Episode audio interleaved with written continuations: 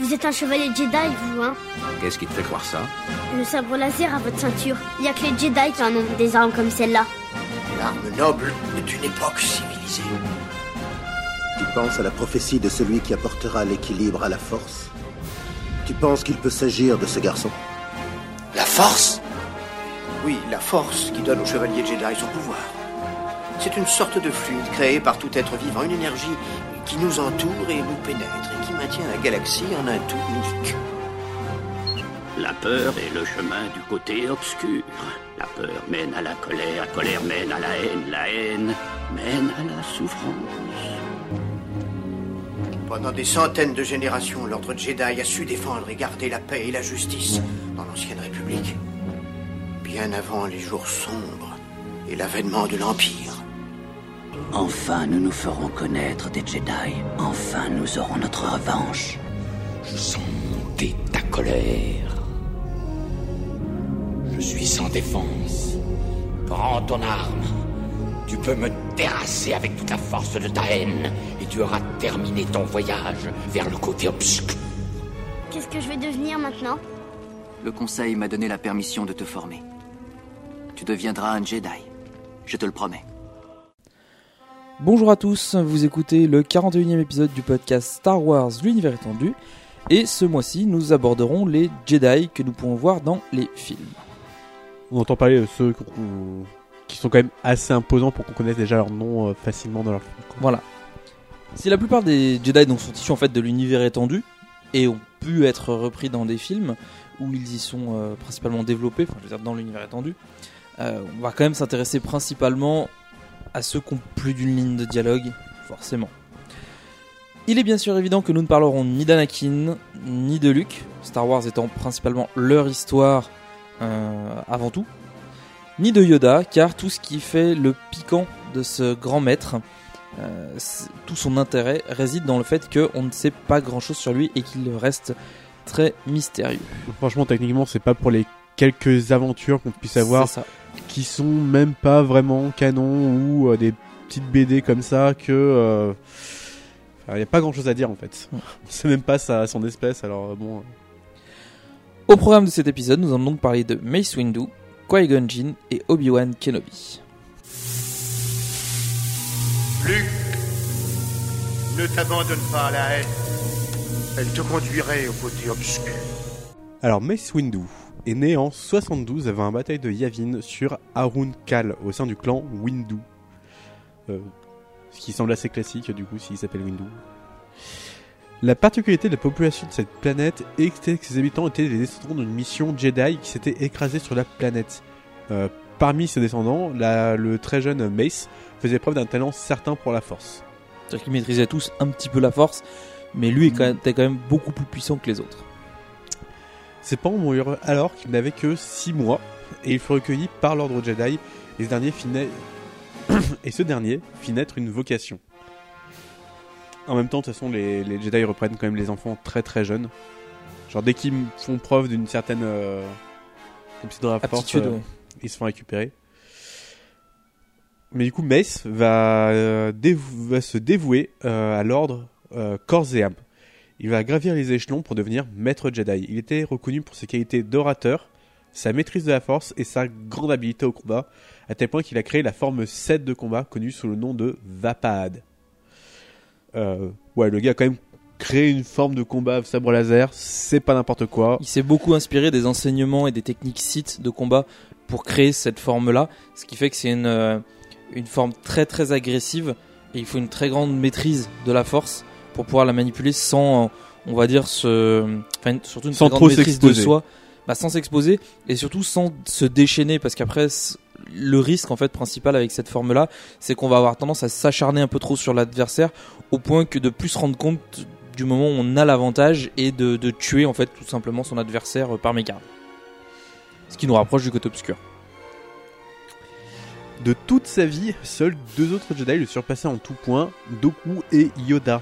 Euh, Que ce soit du coup pour le combat ou pour euh, cette puissance dans la force. Euh, en tant que maître Jedi, Mace Windu forma plusieurs Padawan, dont certains devinrent aussi célèbres que lui, comme bah, Adi ou euh, Depa qui furent membres du Conseil des Jedi. Le gars, il forme des membres du Conseil. Quand il a eu une trentaine d'années, il fut désigné comme membre permanent du Conseil Jedi. Euh, la rapidité de son ascension fit naître toutes sortes de légendes que les novices aiment se raconter. L'une d'elles fut une embuscade d'un escadron d'assassins professionnels dont il sortit vainqueur sans user son- son- de son sabre ou de la force. Badass le bonhomme. Longtemps avant le blocus de Naboo, Mace Windu partit en mission sur Yinkor euh, pour enquêter sur la mort d'un Jedi et de son padawan. De nombreux Jedi se portèrent volontaires pour l'accompagner. Sassitin, euh, Qui-Gon Jinn, Obi-Wan Kenobi, Adi Gallia, Escos, Tsui Choi, Tin Fida, Plo Koon, Mika Gillette, euh, Lily Toisea et Cric D'avril pour le dernier, il y a Kakruc. il y a plus de K. Le truc c'est K apostrophe K R U H K.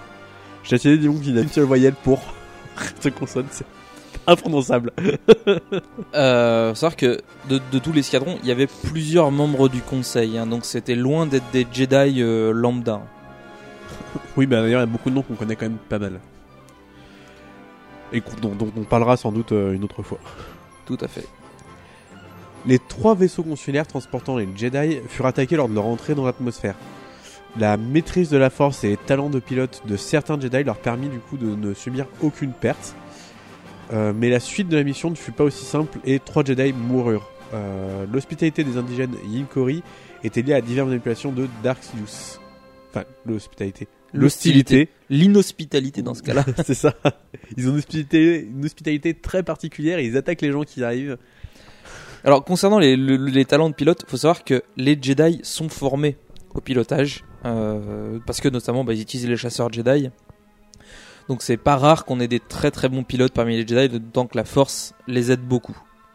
Ça, il me semble que même euh, plus que certains euh, réflexes, du coup, que leur apporte la force, certains ont même utilisé un petit peu euh, de trois choses pour euh, déstabiliser un peu les adversaires. Oui. Mais c'est des cas particuliers. Sai Setin et, et Plo Koon sont de très très bons pilotes.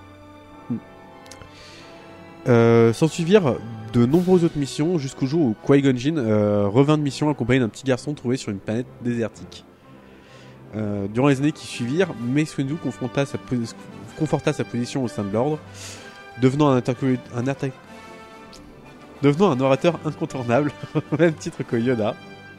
Il en profita également pour changer de sabre laser, se créant un sabre qu'il avait imaginé alors qu'il n'était qu'un apprenti. Il utilisa d'autres, euh, d'a- d'ailleurs une gemme violette qu'il avait récupérée de ses premières missions en solo en tant que Jedi. Ce qui indique du coup ce fameux sabre violet. euh, C'est ça, tout à fait. En plus, c'est une gemme un peu particulière puisque, euh, alors ça vient de la BD qui s'appelle Stones, bah, pierre hein, tout simplement, où ce sont sur une planète, il y a des créatures vivantes qui sont ben, minérales et la gemme verte est un morceau de l'un d'entre eux. Là, la gemme violette et là, t'as un morceau ça, de, après qu'il les ait sauvés, il lui, il lui offre Voilà, cette gemme pour le, tout à fait. pour le remercier. Après, il venait quand même sur la planète à la recherche de cette gemme-là très particulière. Euh, puis la Confédération se forma et la guerre des clones éclata et de nombreux amis de Windu perdirent la vie. Euh, peu de temps après le début de la guerre des clones, Windu rencontra le leader d'un groupe de Jedi indécis, ne sachant s'il devait bah, prendre parti pour la République ou la Confédération. Ce leader était Sora Bulk, euh, un des plus vieux amis de Mace Windu. C'est notamment avec lui qu'il a créé le Vapad. Euh, lors de cette entrevue à Sage Ventress, tenta de tuer Mace Windu, mais renonça, prenant conscience qu'elle n'était clairement pas au niveau, ce qui m'étonne pas vraiment. Et au cours de cette même mission, Windu découvrit que son vieil ami Sora Bulk avait rejoint Doku et le côté obscur. Euh, plus tard, le Jedi eut une vision d'une immense flotte euh, venant de l'extérieur de la galaxie pour la détruire. Malheureusement, et dans le même temps, Anakin Skywalker apprenait la vérité sur Palpatine. Et euh, la suite, euh, ma foi, est- apparaît dans les films. C'est lorsque Mace Windu n'eut jamais eu le temps de paraître cette invasion, puisqu'il fut trahi par Anakin, qui, alors qu'il avait vu bah, les Yuuzhan Vong. Non Alderan est pacifique, nous n'avons pas d'armes, il est Vous préférez impossible un autre objectif? Un objectif militaire? Alors dites où est la base Qui-Gon passa toute sa vie au temple Jedi et ne parla jamais de sa planète natale. Il fut formé par le comte Dooku avant de devenir un Jedi. On en sait assez peu au final sur euh, sa jeunesse en tant que Padawan, mais on sait que quand il voyait son maître, Doku, se confronter ouvertement au conseil, euh, bah, lui-même développait une certaine indépendance vis-à-vis du conseil, certes pas aussi forte que celle de Doku, qui du coup bah, a créé la confédération euh, plus tard, mais qui était quand même assez vive. Même donc il pouvait comprendre que le euh, conseil pouvait faire des erreurs et du coup ben et qu'il Bah, avait le droit du coup d'être un des quoi. Tout à fait. Même s'il était très respecté pour sa sagesse et son enseignement de la force vivante, donc la force vivante c'est quelque chose qui se base principalement sur euh, le vécu dans l'instant présent plutôt que d'essayer de voir la force, on va dire, unificatrice comme un tout unique euh, qui englobe tout. Il avait une approche légèrement différente. Son côté électron libre l'empêcha d'obtenir un siège au Conseil Jedi, alors que ses capacités et on va dire ses talents de diplomate euh, n'étaient plus à démontrer. Il voyait la force donc comme une sorte de puissance de l'instant présent, plus que comme un tout unique guidant l'univers. Malgré tout, il fut autorisé à former des padawans. C'est-à-dire que même s'il avait une vision particulière, on lui a pas interdit euh, d'avoir des, euh, des padawans. Car après tout, ben, il servait quand même la force, quelle que soit sa vision qu'il en ait. Son second padawan fut une déception. Fils d'un riche industriel, Xanatos de son nom, reçut les enseignements euh, Jedi assez tardivement, mais il s'avéra talentueux. Lors de son épreuve finale, il fut confronté à la richesse de son père, et il céda à la facilité et à l'attrait du pouvoir politique par rapport au, euh, à l'ordre Jedi. C'était en fait sa, son épreuve à lui, plutôt que faire une épreuve type combat ou autre. C'était vraiment le, confronter à une tentation qu'il avait connue quand il était, euh, quand il était jeune et qui lui avait été retirée. Est-ce qu'il n'y avait pas un risque qu'il retombe dedans? Et finalement, ben si. Au cours de l'affrontement entre Qui-Gon et Xanatos, le père de ce dernier fut mortellement blessé par Qui-Gon. Après la mort de son père, Xanatos disparut. Cette expérience déstabilisa Qui-Gon dans sa capacité à enseigner, et il fallut que Yoda le pousse à enseigner pour qu'il trouve un nouveau padawan en la personne d'Obi-Wan Kenobi. Amiral, nous avons un signal prioritaire du croiseur interstellaire, le Vengeur. Bien. Et on enchaîne donc tout de suite avec Obi-Wan Kenobi, puisqu'on verra la suite de Qui-Gon en parallèle de la vie d'Obi-Wan. Donc né en 57 avant la bataille de Yavin sur Stutjon, Obi-Wan fut remarqué très tôt et il quitta ses parents et son frère pour intégrer le temple Jedi. Alors il faut savoir que son frère s'appelle Owen, mais pas Owen Lars. Une des versions d'origine de Lucas voulait que Obi-Wan et Owen Lars soient frères. On a l'univers étendu a conservé le nom de Owen pour le frère d'Obi-Wan, mais pas le nom de famille. On ne connaît pas le nom de famille d'origine euh, de Obi-Wan Kenobi. C'est-à-dire que ça peut très bien euh, s'appeler Kenobi, mais le temple Jedi avait pour habitude de changer les noms des familles pour éviter que, Ben, euh, que les certains- apprentis puissent retrouver leur famille justement. Euh... Non, parce que c'était pas pour gênant. un peu les liens quand même. C'est pas gênant que les apprentis Non. retrouvent le- leur famille. Euh, ce qui pouvait être gê- après ça dépend des cas, mais ce qui pouvait être gênant, c'est que euh, on utilise la famille d'un Jedi pour faire pression sur lui. Et ça, c'était un peu plus, euh, c'était un risque que, les, que le temple ne, ne, voulait pas courir. Durant son C'est comme des apprentissage, super héros et tout. Durant son apprentissage, Obi-Wan fit la connaissance de plusieurs autres apprentis comme Garen Mul, Rift et euh, Bant Erin. Un peu compliqué. Euh, il considérait cette dernière comme sa meilleure amie. Donc c'était une calamarienne. Euh, mais quelques rivalités apparurent également, comme avec Brunk, Bruk Chun, un garçon arrogant et euh, un peu chiant en fait. hein. C'était un peu le caïd. C'était de- un bully quoi. c'est ça. Alors que son 13e anniversaire approchait, Obi-Wan était de plus en plus inquiet. Si un novice n'était pas devenu le padawan d'un maître ou d'un chevalier au plus tard le jour de ses 13 ans, il devait rejoindre le corps agricole. Donc, le corps agricole, c'est un groupe de Jedi. Alors, c'est pas, euh, pas des Jedi qui deviennent des fermiers euh, au sens propre du terme.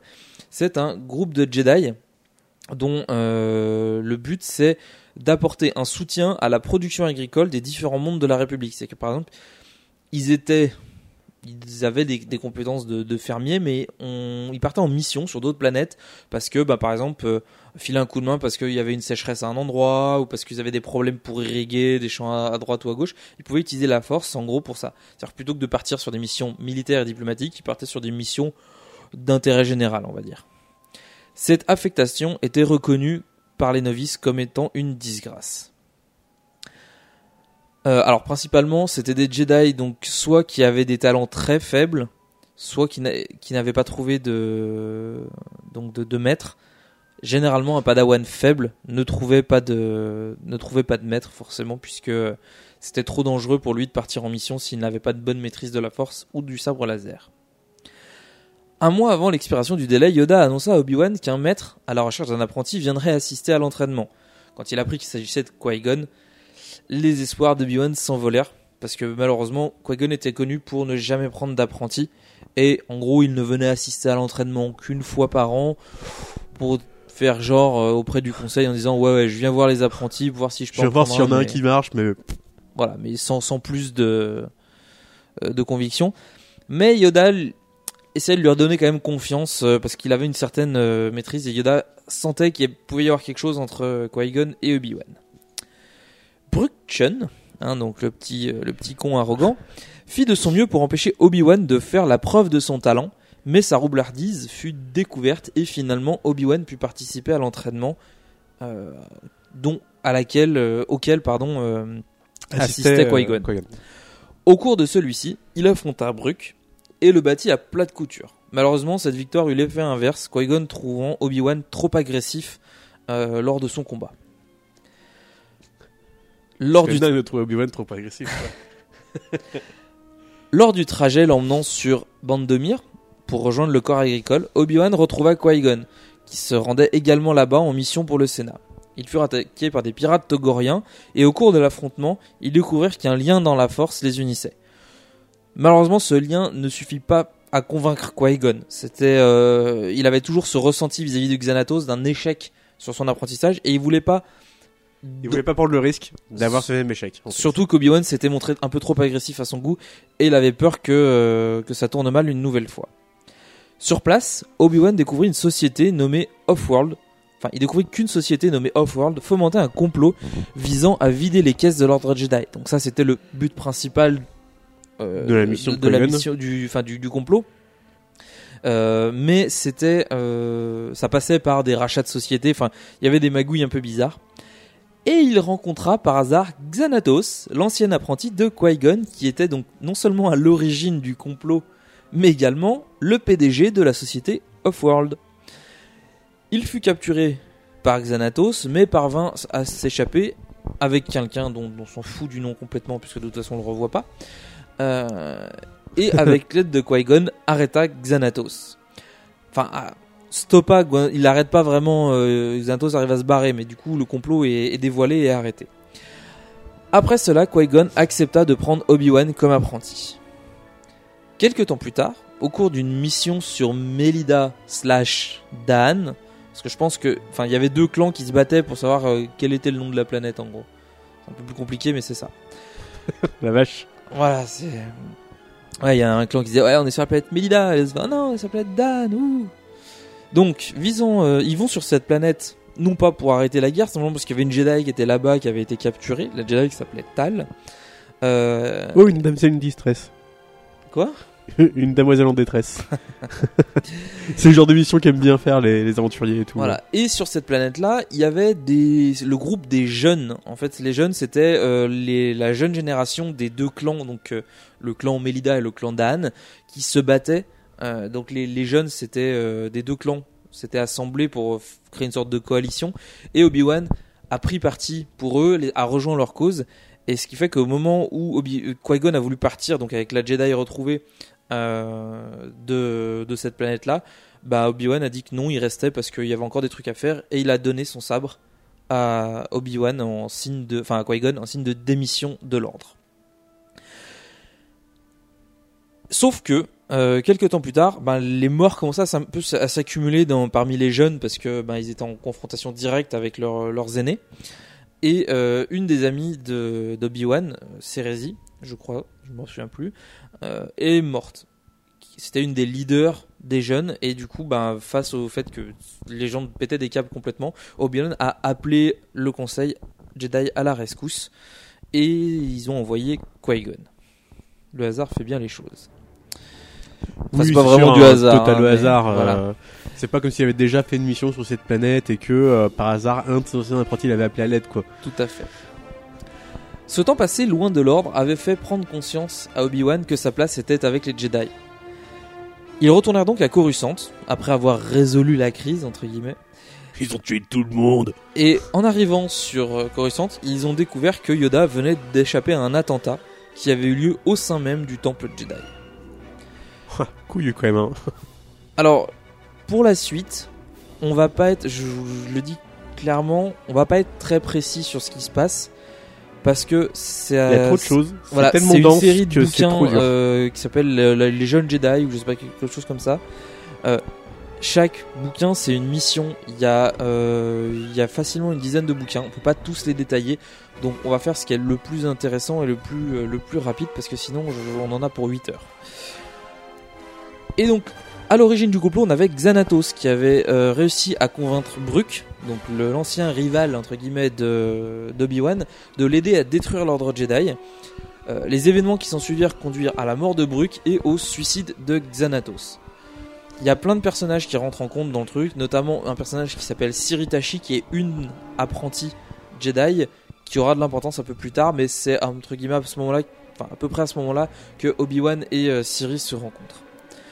Euh. Et à ce moment-là, euh, voilà, Qui-Gon accepte, après qu'ils aient résolu la crise de Xanatos et de, de Brooke, euh, Qui-Gon accepte de, de reprendre Obi-Wan comme apprenti.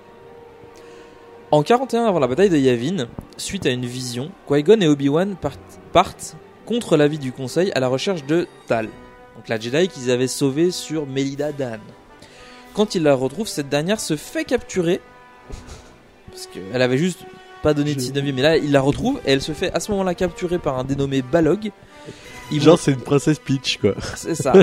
Et quand ils parviennent de nouveau à la libérer, son état est tel qu'elle succombe peu après son retour à Coruscant. La douleur de Qui-Gon est extrême, puisque bien sûr, ben, Tal, c'est un peu l'amour de sa vie.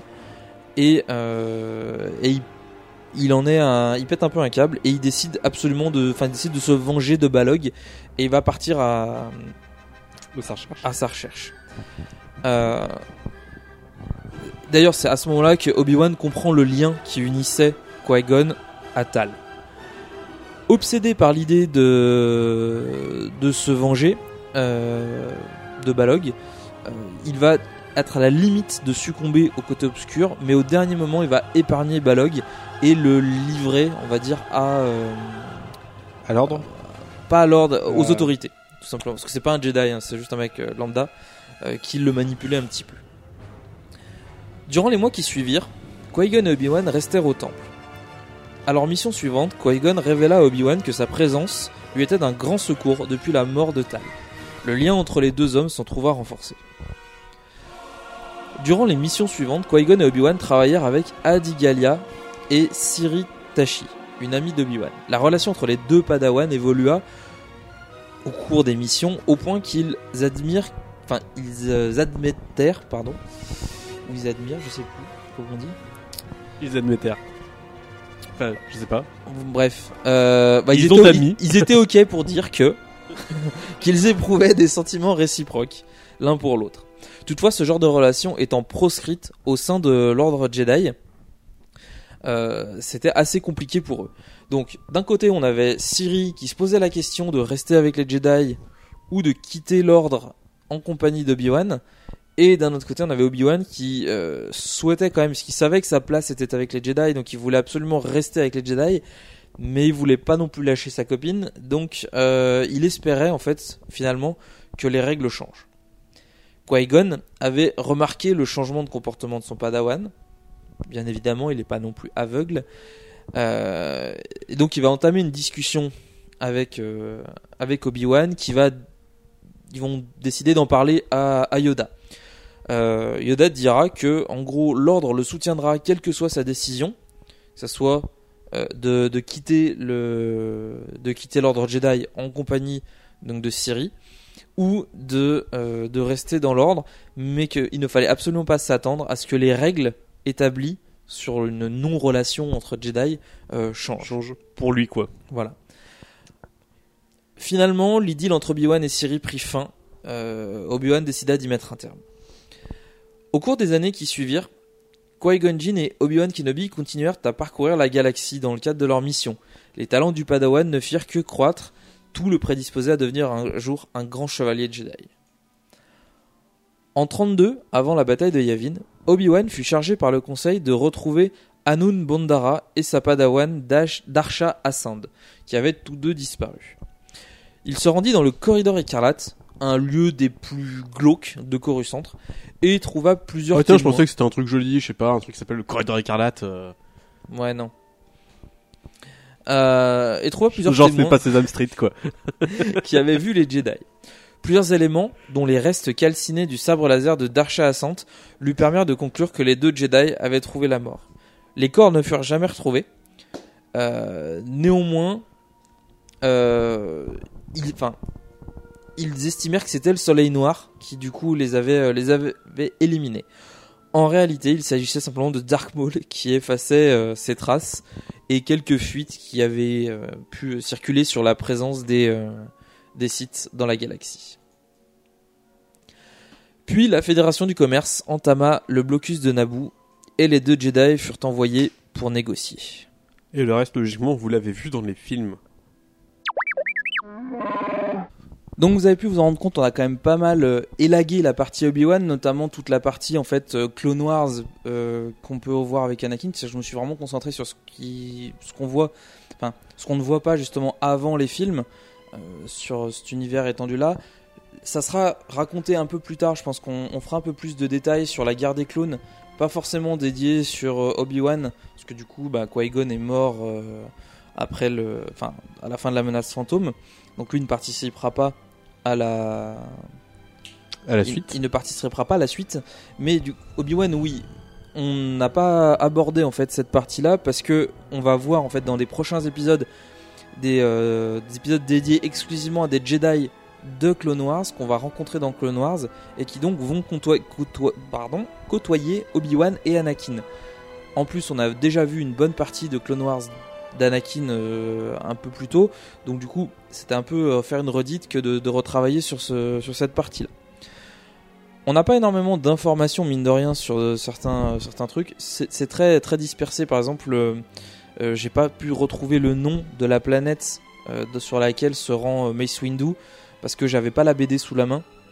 J'ai pas, pas pris, enfin, j'ai pas vraiment eu le temps de la chercher, d'approfondir le truc.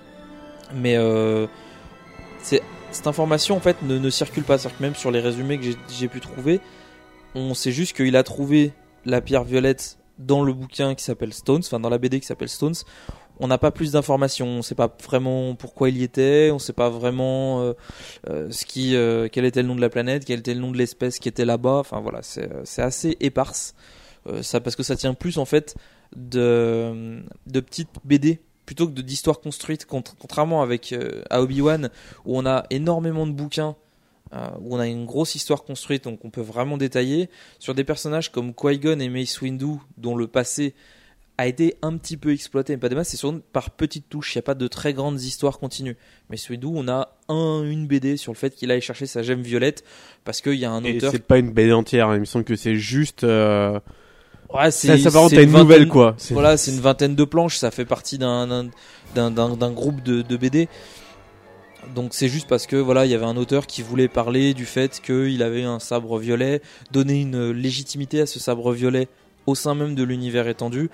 Pourquoi pas? Donc c'est un peu euh, c'est un peu le côté euh, bancal de, de l'univers étendu malheureusement. Euh, on a reçu quelques, quelques messages, donc euh, bah, il y a des, des gens qui nous ont posé la question, savoir si on parlerait un peu plus de Grievous et d'Assage Ventress. C'est prévu pour le prochain épisode, euh, puisque du coup on traitera les, Bah, les sites qu'on voit dans Clone Wars. les sites de Clone Wars, donc on considérera pour le coup que Grievous c'est un site, même si c'est pas vraiment le cas. Mais, il est entraîné par un site. Voilà, en fait, en, en gros, on va traiter plutôt des euh, les, les, les manières de sable côté fédération, et après on aura les manières de sable côté euh, côté République euh, dans, dans le prochain euh, épisode. Enfin, on aura deux épisodes du coup dédiés. On a une remarque également de Benjamin par mail qui nous dit qu'il était un peu déçu du dernier épisode parce qu'on n'avait pas vraiment abordé la relation Sidious-Plagueis. Euh, il voulait savoir sur quel bouquin on s'était basé. Alors, comme on l'a déjà dit sans doute plusieurs fois, on ne peut pas tout lire l'univers étendu. Malheureusement, ça prendrait énormément de temps, donc on se base principalement sur des résumés qu'on peut trouver, qu'on traduit. Parce que généralement, soit on les trouve en français, soit on les traduit, soit même on, enfin, souvent c'est des, résumés qu'on retravaille. Euh, par exemple, dans le résumé de base, euh, savoir que le père de Xanatos s'appelle Crayon, il n'était pas nommé, il a fallu aller le chercher. Voilà, il y a plein d'informations comme ça. Bon, après, c'était pas super utile, donc je l'ai pas donné, mais on fait quand même pas mal de recoupements de différents textes. Le problème, c'est que sur les romans qui sont très récents, notamment Plagueis, les résumés n'ont pas encore été faits. Euh, et les informations sont un peu, euh, sont un peu éparses. Il y a Oui, des parce endroits. que chacun font- fait, tout le monde fait ça sur son temps libre, c'est surtout des trucs de bénévoles, des trucs comme ça. Du coup, bah, ça prend du temps, surtout sur les nouveaux trucs. euh, voilà, c'est des trucs qui, prennent du temps à être mis à jour. Mm. Euh, donc, euh, Donc là, ce- c'est vrai qu'on a un peu de mal. on fait autant de recoupements possible qu'on peut. Après, voilà, on est limité euh, par le fait bah, qu'on nous-mêmes, on n'a pas vraiment le temps. Disons qu'en plus, c'est encore c'est beaucoup plus simple de faire des recoupements sur des périodes historiques, ce qu'on traitait dans la saison 1, qui a quand même duré quasiment 4 ans. Euh, parce que euh, ben, un événement, on peut le recroiser à travers plusieurs personnages. Et c'est beaucoup plus simple. Alors que quand on suit un personnage, savoir qu'à tel moment il a croisé un autre personnage, qu'il faut donc aller voir la bio de ce personnage-là, trouver à peu près le créneau où il l'a rencontré pour voir effectivement s'il n'y a pas d'autres détails qui sont fournis sur l'autre bio, ça reste très compliqué. Il y a beaucoup de par exemple le personnage de Tal qu'on aurait pu euh, détailler un peu plus parce que c'est un personnage qui est très important et j'en ai appris plus sur Qui-Gon jeune en lisant la bio de Tal que en lisant la bio de Qui-Gon, ce qui est un peu débile. Malheureusement, les sites fournissent pas toutes les informations d'un coup, puisque sinon ce podcast n'aurait pas vraiment de sens. Euh, et on est obligé du coup de, refaire pas mal de recoupements. Et donc c'est plus compliqué avec les avec les personnages.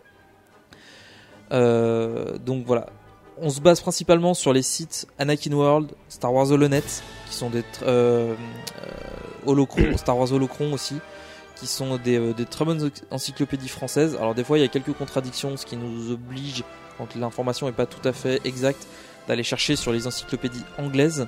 Euh, parfois on a même été obligé de trouver des trucs qui étaient que en anglais, qui n'existaient pas en français. on s'était tapé des traductions euh, un, peu, un peu grosses. Voilà, donc on fait le max. N'hésitez pas à nous dire si vous avez d'autres informations sur éventuellement vous voulez détailler quelque chose. On se fera un plaisir de, le rajouter à la fin d'un épisode, de, contrebalancer le, truc.